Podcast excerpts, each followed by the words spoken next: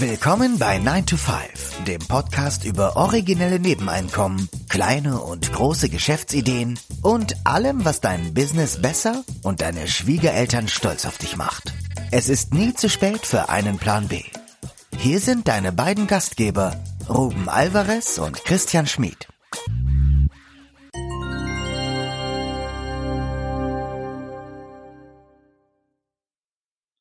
Der Titel der heutigen Episode lautet Side nur für Loser. Anlass ja zu dieser Frage oder Hypothese äh, waren diverse Gespräche, die der Christian vornehmlich geführt hat.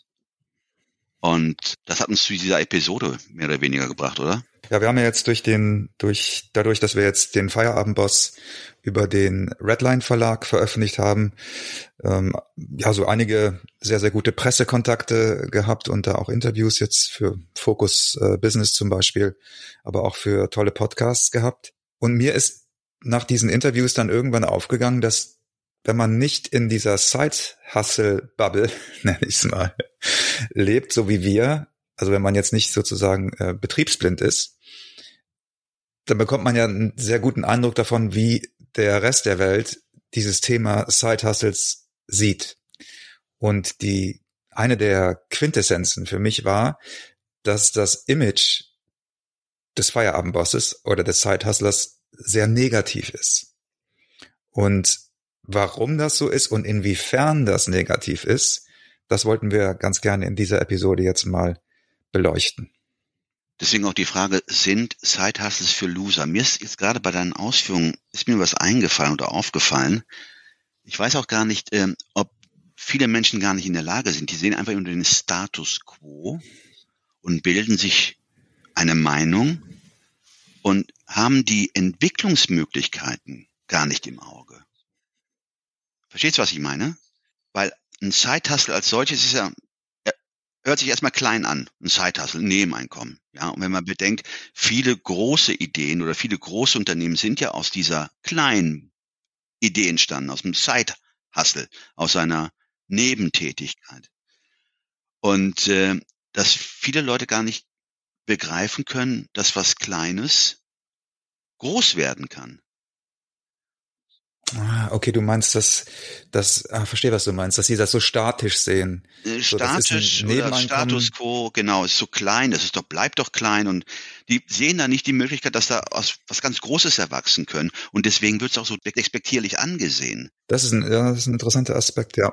Die Frage, die wir uns jetzt hier stellen, natürlich, warum haben Side-Hustles, aka Nebeneinkommen, so einen schlechten Ruf, besonders hier in Deutschland? Ich weiß ja nicht, wie es in anderen Ländern ist da kann ich ja nicht mitreden, aber. Ja, da wollte ich gerade, das wollte ich gerade einwerfen, weil in Amerika ist es ja zum Beispiel so, dass Side Hustles, daher haben wir den Begriff ja auch übernommen, dass mhm. Side Hustles ein ganz anderes Image haben und dass, dass auch vielen klar ist, dass auch im Silicon Valley viele der großen, erfolgreichen Unternehmen sind eben auch aus kleinen Ideen und aus, ja, ne, nebenbei äh, Geschäften entstanden. Und da ist, ich glaube, da ist ein, ein viel größeres Bewusstsein dafür und auch eine viel optimistischer, optimistischerer Blick auf dieses mhm. Thema Geschäftsideen, ob groß oder klein. Und ich glaube, du hast recht, bei uns wird das sehr statisch gesehen. Und mhm. ein anderes, ein anderer Aspekt, der mir aufgefallen ist, ich habe ja diesen Google Alert äh, installiert zum Thema Nebeneinkommen. Und das gibt dir auch einen ganz guten Eindruck davon, wie sozusagen in der Presse über dieses Thema geschrieben wird. Und ich würde sagen, 90 Prozent der Nachrichten zum Thema Nebeneinkommen sind Politiker mit irgendwelchen suspekten Nebenjobs. Und die restlichen zehn Prozent sind meistens irgendwelche Dividendenaktien.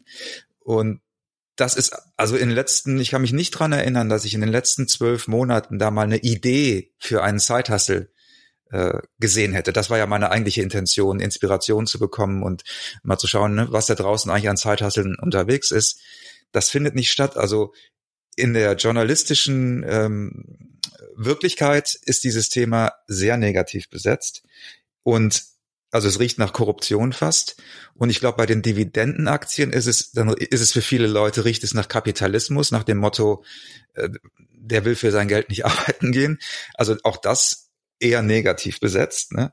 Und das hattest du ja auch mal gesagt, dass viele Leute sagen, der scheint es ja wirklich nötig zu haben, wenn der einen Zeithassel hat. Da ist ja die Implikation, äh, ja, dass derjenige nicht klarkommt mit seinem Gehalt. Ne? Ist genauso äh, wie früher, wenn Leute entlassen wurden und diese Personen weder der Frau noch jemand unter den Nachbarn ähm, gesagt hatten, dass sie entlassen wurden und den Schein bewahren wollten und morgens immer aus dem Haus gegangen sind ne? mit, mit, mit, mit, Koffer und äh, Anzug oder gar von der Frau rausgeschickt worden sind, um den Schein ja. zu wahren, den guten Ruf nicht äh, zu gefährden. Aber äh, einen Punkt möchte ich nur einmal äh, anmerken. Ähm, äh, es ist schon das Nebeneinkommen, das wurde so ein bisschen von den Politikern ähm, zwangsangeeignet, oder? Das Nebeneinkommen in Zusammenhang mit Politikern immer sowas ja Verruchtes haben. Wobei ist ja nicht schlecht, man natürlich mhm. dürfen Politiker auch Nebeneinkommen haben. Ne? Warum auch nicht? Es gibt ja ähm, Leute, ja. die aus der Wirtschaft kommen, die weiter in ihre Unternehmen irgendeiner Form an Geschäftsführer übertragen, also da auch ihre Nebeneinkommen vielleicht, aber dort in die Politik gehen, weil sie da was verändern wollen. Gut, die letzten drei Jahre, die letzten, gerade die letzten zwei Jahre haben ja eigentlich zum Gegenteil beigetragen, also diesen schlechten Ruf noch weiter zu alimentieren, noch zu, ja, noch zu fördern. Absolut. Die Maskendeals, davon müssen wir jetzt gar nicht mehr reden. Genau, ja. das ist halt dieser, dieses Negative, was bei den Leuten sich in den Köpfen festgesetzt hat. Und man hört ja immer diese typischen Klischees. Du hast jetzt eins schon mal genannt, oh, hat das wirklich nötig? Ja, muss er denn überhaupt? Warum braucht er ein Nebeneinkommen? Verdient er in seinem Hauptjob mhm. nicht genug? Was hört man denn noch so? Ich meine, äh, das ist doch was für arme Rentner und Studenten. Ich glaube, das ist so das gängigste Klischee, dass wir immer wieder hören, dass das ja so ein, ein, totales Nischenprodukt ist. Und wenn man dann sozusagen nach dem Studium in seinem Job ist, dann braucht man das ja nicht mehr. Also es ist wirklich sehr, sehr negativ belastet. Und eine These, die ich da auch noch zu habe, ist, dass es damit zusammenhängt, dass wir in einem Land leben, in einem Land der Beamten und Angestellten, in dem, ja, in dem, und das ist für mich der entscheidende Punkt, äh, du hast ja auch ein paar Zahlen äh, recherchiert, da kommen wir vielleicht gleich noch drauf, aber der, der für mich entscheidende Punkt ist, dass an den entscheidenden Schaltstellen der Meinungsbildung, sage ich mal, also in der Schule und in den öffentlich-rechtlichen Medien, dass da überrepräsentativ viele und auch in der Politik Beamte oder Beamtenähnlich Beschäftigte unterwegs sind. Und dass diese Mentalität sozusagen unsere Kultur auch dominiert, auch wenn statistisch gesehen, ich glaube, nur jeder Zehnte im öffentlichen Dienst ist, ist es aber in der kulturellen Wirklichkeit so oder in der medialen Wirklichkeit so, dass an den Schaltstellen eben zu 90 Prozent Beamte oder Beamtenähnliche Personen sitzen, die in der Regel auch ein sehr ähnliches Weltbild haben. Und da, das hatten wir ja auch schon mal besprochen in der Episode über den Tatort und wer denn im Tatort am häufigsten mordet. Also da hat mal jemand sich die Mühe gemacht, über tausend Episoden zu analysieren und eine Rangliste zu machen. Ne, und auf Platz eins war nicht Berufskriminelle, wie man vermuten sollte, sondern Unternehmer. Also für mich war das ein weiterer Beleg dafür, dass da eine Mentalität dominiert, die eben Unternehmertum grundsätzlich verdächtig findet oder Jetzt, wo du es gerade sagst, Tatort ist doch, wird ja von den öffentlich-rechtlichen finanziert, oder? Richtig. WDR. Ja. We'll be right back.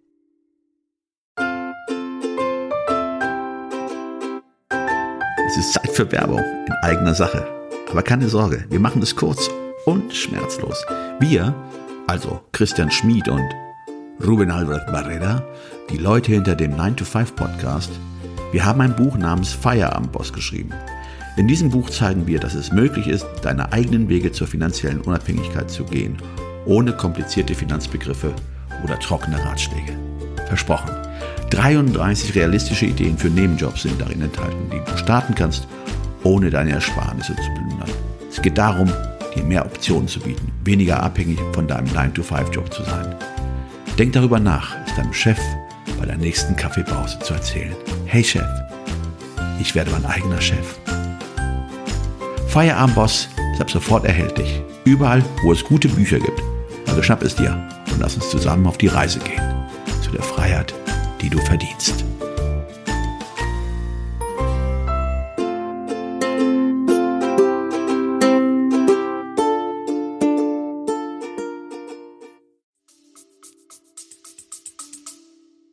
teuer, teuerste Produktion in, in der Fernsehwelt ist der Tatort mit einer Million, glaube ich, Budget pro, pro äh, Film. Mhm. Ja, dann sicherlich auch die Frage, inwiefern da auch Einfluss auf die Drehbücher genommen wird oder, oh, oh jetzt möchte ich nicht zu weit ausholen, aber ähm, dass man dann gerne mit diesem Feindbild, diesem vermeintlichen Feindbild arbeitet, dem Unternehmer. Warum ist der Unternehmer eigentlich so attraktiv?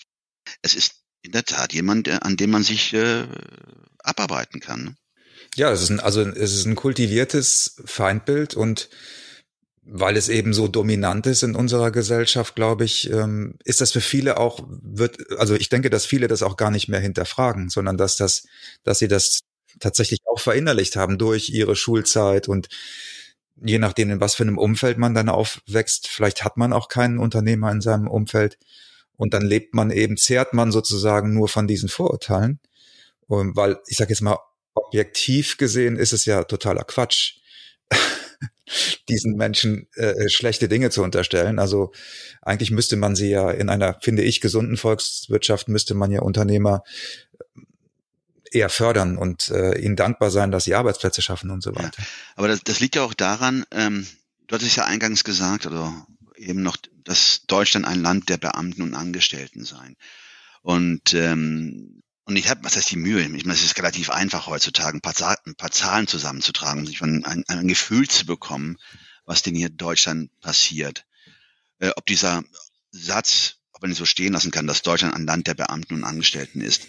Was man sehr wohl sagen kann, ist, dass äh, die Bildungspolitik, Bildung, da wo, wo junge Menschen ähm, großgezogen werden, also wo sie äh, Bildung erfahren sollen, die wird ja nicht von äh, wirtschaftlich versierten Menschen äh, gemacht, sondern von Beamten, von Landesministerien, von, von, von in den Schu also die Schulministerien. Ähm, das sind ja größtenteils ja Beamten geführte Institutionen, äh, die dann sicher einen ganz großen Einfluss ausüben. Und interessant für mich einfach mal herauszufinden, ne, wie viele Beamte gibt es denn überhaupt in Deutschland? Beamte, nicht nur Beamte, sondern auch äh, äh Angestellte des öffentlichen Dienstes, die, die ich vielleicht auch dazu rechnen möchte. Mhm. Und da war jetzt interessant zu erfahren, das ist eine Zahl aus 2019, dass jeder zehnte Erwerbstätige in Deutschland im öffentlichen Dienst beschäftigt ist. 10,8 Prozent, ne? Mhm. Das ist fünf, knapp fünf Millionen oder 4, noch was Millionen, 4,9 Millionen, die im öffentlichen Dienst sind, ja. Und davon machen ungefähr ein Drittel, würde ich mal sagen, oder fast, ja doch, ah, fast zwei Fünftel kann man ja sagen, machen es Beamte und Richter und Berufs- und Zeitsoldaten. Das sagt ja schon aus, dass zehn Prozent, die ja praktisch die Regeln festlegen, ne, für die, die in der freien Wirtschaft, in der freien Wirtschaft arbeiten, oder? Ich glaube, das ist der entscheidende Punkt. Überall da, wo entweder kulturell sozusagen Einfluss genommen wird, erzieherisch Einfluss genommen wird oder eben über die Regeln bestimmt wird, sitzen eben Leute, die, wir hatten ja im Vorgespräch auch die, die äh, Diskussion, das war mir ja nicht bewusst, dass die EU-Beamten, dass die Gehälter der EU-Beamten an die Inflation gekoppelt sind. Und ähm, das ist natürlich so ein Phänomen, das wir ja jetzt mittlerweile sehr häufig sehen, dass es, dass die, die über die Regeln für die anderen entscheiden, von den negativen Konsequenzen dieser Regeln aber oft völlig unbetroffen bleiben. Und das ist für mich, weil die, die Selbstständigenquote in Deutschland, hast du recherchiert, liegt bei, lag 2020 bei 8,6 Prozent. Jetzt könnte man ja sagen, ja gut, es gibt ja fast genauso viele Selbstständige wie ähm, Menschen, die im öffentlichen Dienst arbeiten. Ich meine, diese Zahl von 8,6 Prozent kann, leg mich nicht fest, äh, leg mich, nagel mich nicht drauf fest, aber ich glaube, die ist gefallen äh, auf unter acht Prozent durch die Corona-Politik. Da sind viele eben viele haben haben es einfach nicht gepackt oder haben, ich bin da in so einer Gruppe auf Facebook, Verband der Gründer und Selbstständigen und äh, da ist die Stimmung auch nach einem Jahr ganz, ganz ordentlich gekippt, als dann viele gemerkt haben, dass in der in der Politik Selbstständige eigentlich nicht vorkommen oder wenn dann eher als Feindbild. Und entsprechend äh, waren auch die, ähm, die politischen Maßnahmen und viele haben dann einfach gesagt, das, also das bringt jetzt nichts mehr. Ich, ich muss mir jetzt nach 30 Jahren halt dann doch jetzt irgendwie einen Anstellungsjob suchen oder ich weiß nicht, was die Leute dann gemacht haben, aber viele haben dann wirklich das Handtuch geworfen und gesagt, in, und bei diesen Rahmenbedingungen äh, kann ich einfach nicht mehr unternehmerisch oder selbstständig arbeiten. Und das, was du, was du, Entschuldigung, ich bin da ein bisschen reingegrätscht, aber das, was du ja gesagt hast, ist, dass die, die Regelmacher in der Regel eben Beamte oder Beamtenähnlich Beschäftigte sind. Und das halte ich persönlich für ein ganz, ganz großes Problem, weil die Konsequenzen dieser Regeln eben andere tragen müssen. Und ähm, ja. Kannst dich, kannst du dich denn noch, Christian, kannst du dich noch erinnern? Ich hatte dir dieses Video, dieses Viralvideo, die virale Video von diesem ähm, ich glaube, diesen Textilproduzenten im Norden Deutschlands, ich glaube in Mecklenburg-Vorpommern. Ja. Ähm, und da war ein Satz, der auch bezeichnend ist, nicht? Also, wie, wie hat er mal gesagt, da müsstest du mir vielleicht helfen.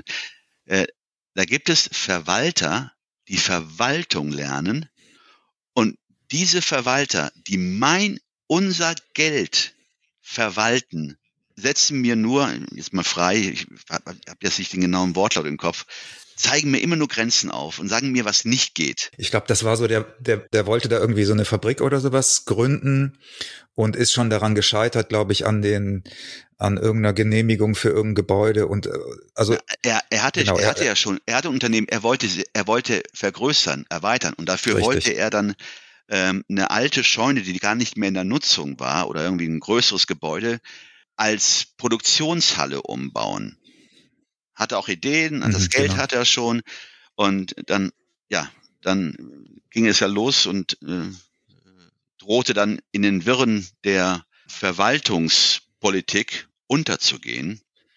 Und das hat so ein bisschen auch gezeigt, dass das Unternehmerische sehr oft an, genau, an diesem Regelwerk von Leuten produziert, ähm, die so in dem Unternehmerischen gar nicht drin sind, sie einfach nur sagen können, ich muss jetzt mal die Regeln einfach nur definieren, dass es daran sehr oft scheitert. Und dass das auch zu einem Selbstzweck wird. Ich habe mal irgendwann so diesen Spruch gehört, ähm, für den, für den ähm, durchschnittlichen Beamten kann Wirtschaft äh, äh, nicht ohne Regeln funktionieren, aber durchaus ohne Unternehmer.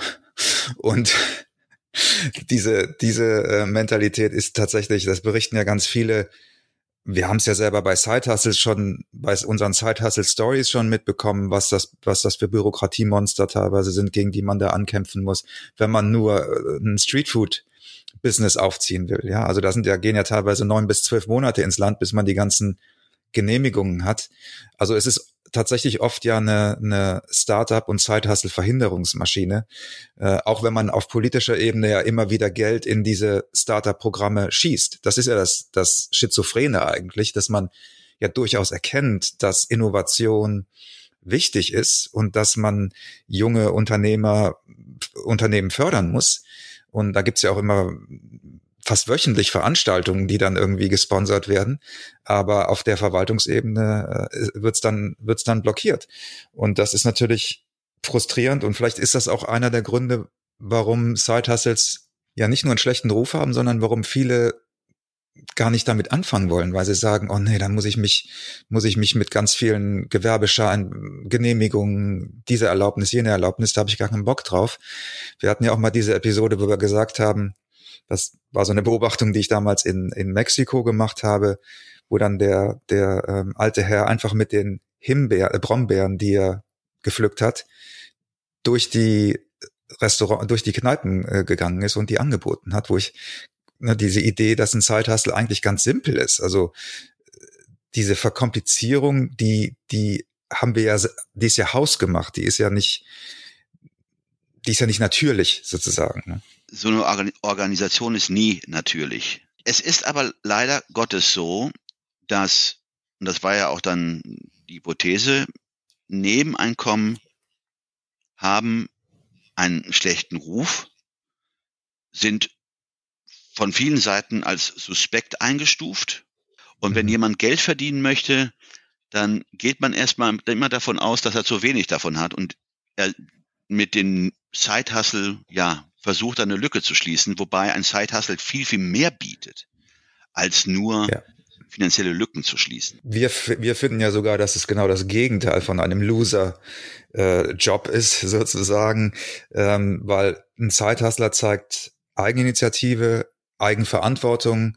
Wir haben jetzt in einigen Episoden schon über die Rentensituation gesprochen, die Rentenlücke, Altersarmut und so weiter. Ähm, also jemand, der das sieht und nicht handelt, der verlässt sich ja immer noch irgendwie auf, weiß ich nicht, auf den äh, äh die Hand Gottes, die ihn, die ihn aus dieser Sache rauszieht. Also jeder, der Eigenverantwortung übernimmt, ja, ich will jetzt nicht sagen muss, aber ja, eigentlich schon. Also muss ja eigentlich in die in die in, in die Handlung kommen und und irgendwas irgendwas aufziehen. Muss ja jetzt nicht unbedingt Zeithasse sein, aber Grunde genommen und das müssten, meine gut, ich möchte jetzt auch nicht dramatisieren, aber das sollten vielen Leuten klar sein, dass unser Wohlstand fußt auf Ideen, Entwicklungen, die vor 40, 50 Jahren umgesetzt wurden. Die Frage ist einfach nur, was wird denn heute erfunden oder was wird heute oder welche äh, Saat wird gelegt, damit wir in 40 Jahren diesen Wohlstand er, ähm, erhalten können. Weil das, was jetzt im Moment noch geht, auch mit der, mit der Rentenversorgung, wird wahrscheinlich in 40 Jahren, das soll jetzt keine dystopische oder kein dystopischer Ausblick sein, aber wenn wir nicht lernen, dass ohne Initiative oder Idee oder Kreativität Neues entstehen kann und das eher ja bekämpfen durch eine ja. zunehmende Bürokratie, werden wir in 20, 30 Jahren, nicht wir, vielleicht nicht wir, aber unsere Nachkommen, sicherlich den Preis bezahlen. Und den Wohlstand, den wir jetzt hier aufgebaut haben, der auch schon jetzt langsam ähm, abnimmt, wie wir sehen, der wird so nicht in 20, 30 Jahren bestehen. Und auch nicht die Rentensysteme, ja. weil die werden auch nicht mehr finanziert werden können. Und das ist genau das, was, der, was du jetzt gesagt hast, Christian. Man darf sich nicht darauf verlassen, dass es alles schon, weitergeht und dann, okay, wenn ich dann mal 60, 65, 67 oder 70 bin, gehe ich in Rente und alles ist wunderbar. Hm, ob das Modell noch funktioniert.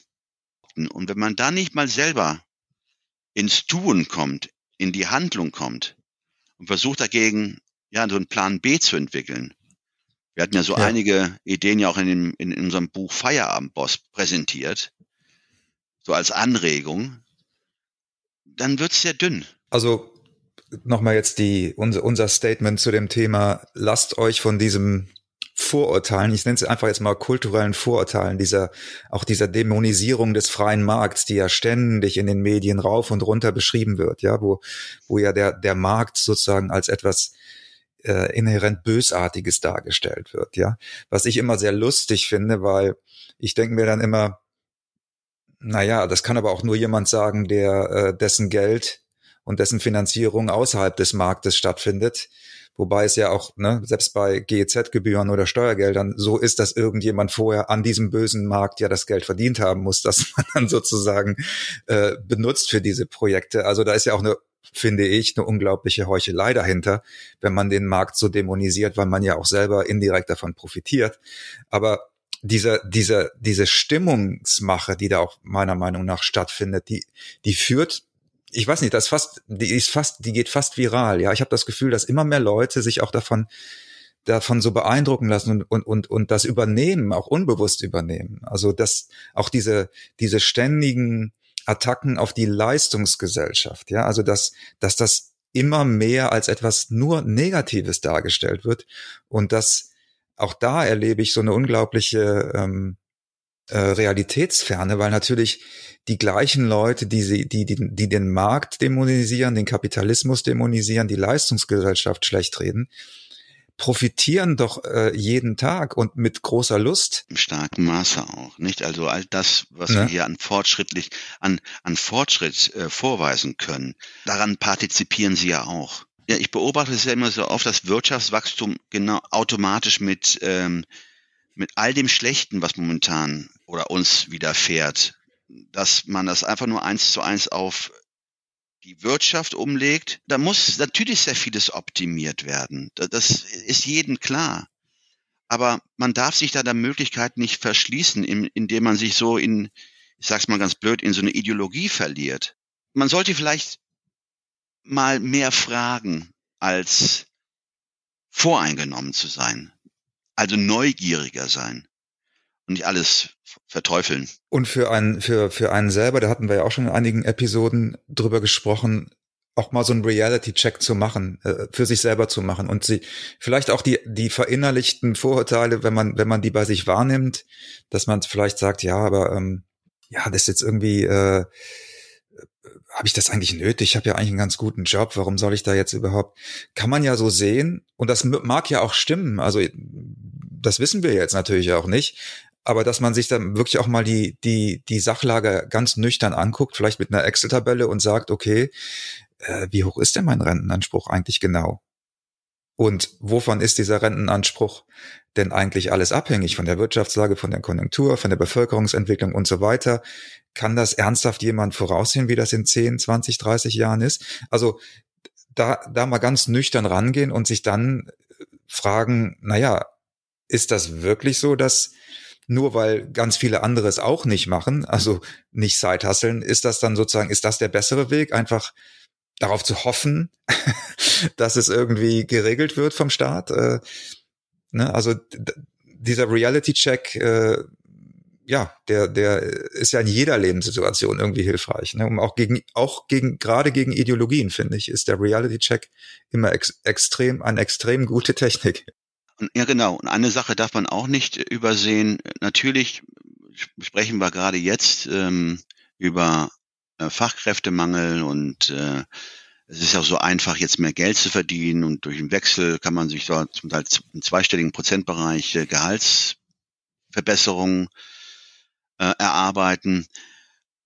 Aber wir reden ja bei, bei Side-Hustles ja nicht nur von einer Verbesserung einer ökonomischer Natur oder wirtschaftlicher Natur. Es geht auch darum, für sich so einen Job zu schaffen, der einem noch Spaß macht, ohne jetzt gefangen zu sein in einem, in einem, in einer Organisation oder in, in einer Bürokratie, sondern ähm, da geht es ja auch um, um Sinnstiftendes, was ja auch bei, von Nebentätigkeiten ausgeht. Sei es nun, dass jemand vielleicht auch nur kellnert und daran viel, viel Spaß entwickeln kann oder Gartenarbeiten anbieten kann, wo er sich dann halt äh, einen Ausgleich schafft, ne? Ja, einen Ausgleich schafft.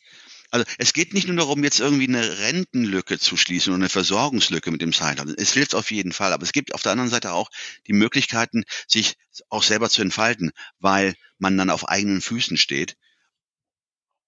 Ja, Selbstbestimmung auch zu erleben. Ne? Das ist ja, glaube ich, für gerade für Menschen, die in so großen anonymen Systemen, Organisationen arbeiten, ist das ja, glaube ich, äh, zumindest höre ich das immer wieder raus, einer der größten Negativaspekte, dass man sich ständig fremdbestimmt fühlt.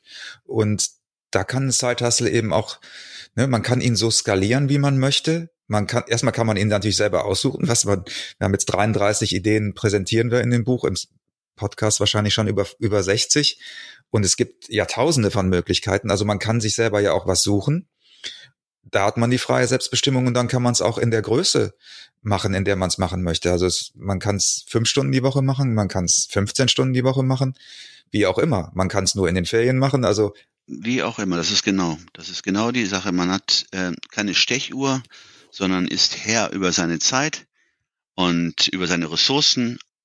Und wenn du an einem Tag entscheidest, also, jetzt reden wir nicht vom, vom reinen Zeithassel, aber wenn wenn aus diesem Side-Hustle mehr werden sollte, ein, ein Main-Hustle, äh, und das wunderbar skaliert hat, ähm, kann man sich auch einen Tag off nehmen, wann immer es passt natürlich, aber wenn draußen die Sonne scheint und sagt, okay, ich gehe jetzt mal raus, ich habe meine Arbeit verrichtet oder ich muss heute nicht sehr viel tun oder es läuft von selbst, bestenfalls, auch ja. dann ganz frei über seine Zeit entscheiden und sagen, ich gehe jetzt an einem Mittwoch ins Schwimmbad oder mach sonst was. Ja, ich glaube, damit haben wir uns diesem Thema irgendwie genähert. Vielleicht habt ihr noch Ideen und Gedanken dazu oder auch vielleicht könnt ihr uns noch schreiben in, in die, äh, in die Kommentare, welche Vorurteile, wenn ihr selber Sidehustler seid, ihr vielleicht selber hattet oder welche Vorurteile euch begegnet sind, als ihr damit angefangen habt. Hm, wir haben jetzt ja ein paar hier genannt, ein paar Klischees, aber vielleicht gibt's noch, also es gibt bestimmt noch andere. Fände ich jetzt auch mal interessant zu hören, was noch so an Vorurteilen äh, da draußen unterwegs ist. Schreibt es uns gerne in die Kommentare bei 9to5.de oder auch bei Instagram unter unseren jeweils aktuellen Posts. Wir kündigen ja immer die neuesten Episoden äh, bei Instagram auch an und Facebook. Ja, Ruben, ich glaube, dann genau. war es das für heute, oder? Genau, also ich meine, ähm, es ist ein ellenlanges Thema, man könnte damit wirklich ähm, Abende füllen. Äh, aber ist jetzt hier nicht äh, Sinn und Zweck, sondern das waren einfach nur Gedanken, die wir zusammengetragen haben, vor allen Dingen, um vielleicht mal mit dem Vorurteil äh, aufzuräumen, dem viele mit, nicht mit Zeithassel, weil das ist noch zu neues Wort, viele kennen das schon, aber Nebeneinkommen. Dann bis nächste Woche. Tschüss. Ciao, ciao.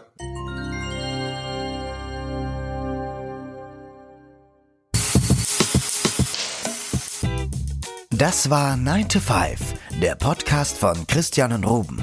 Alle in der Episode erwähnten Links findet ihr in den Show Notes auf 9to5.de.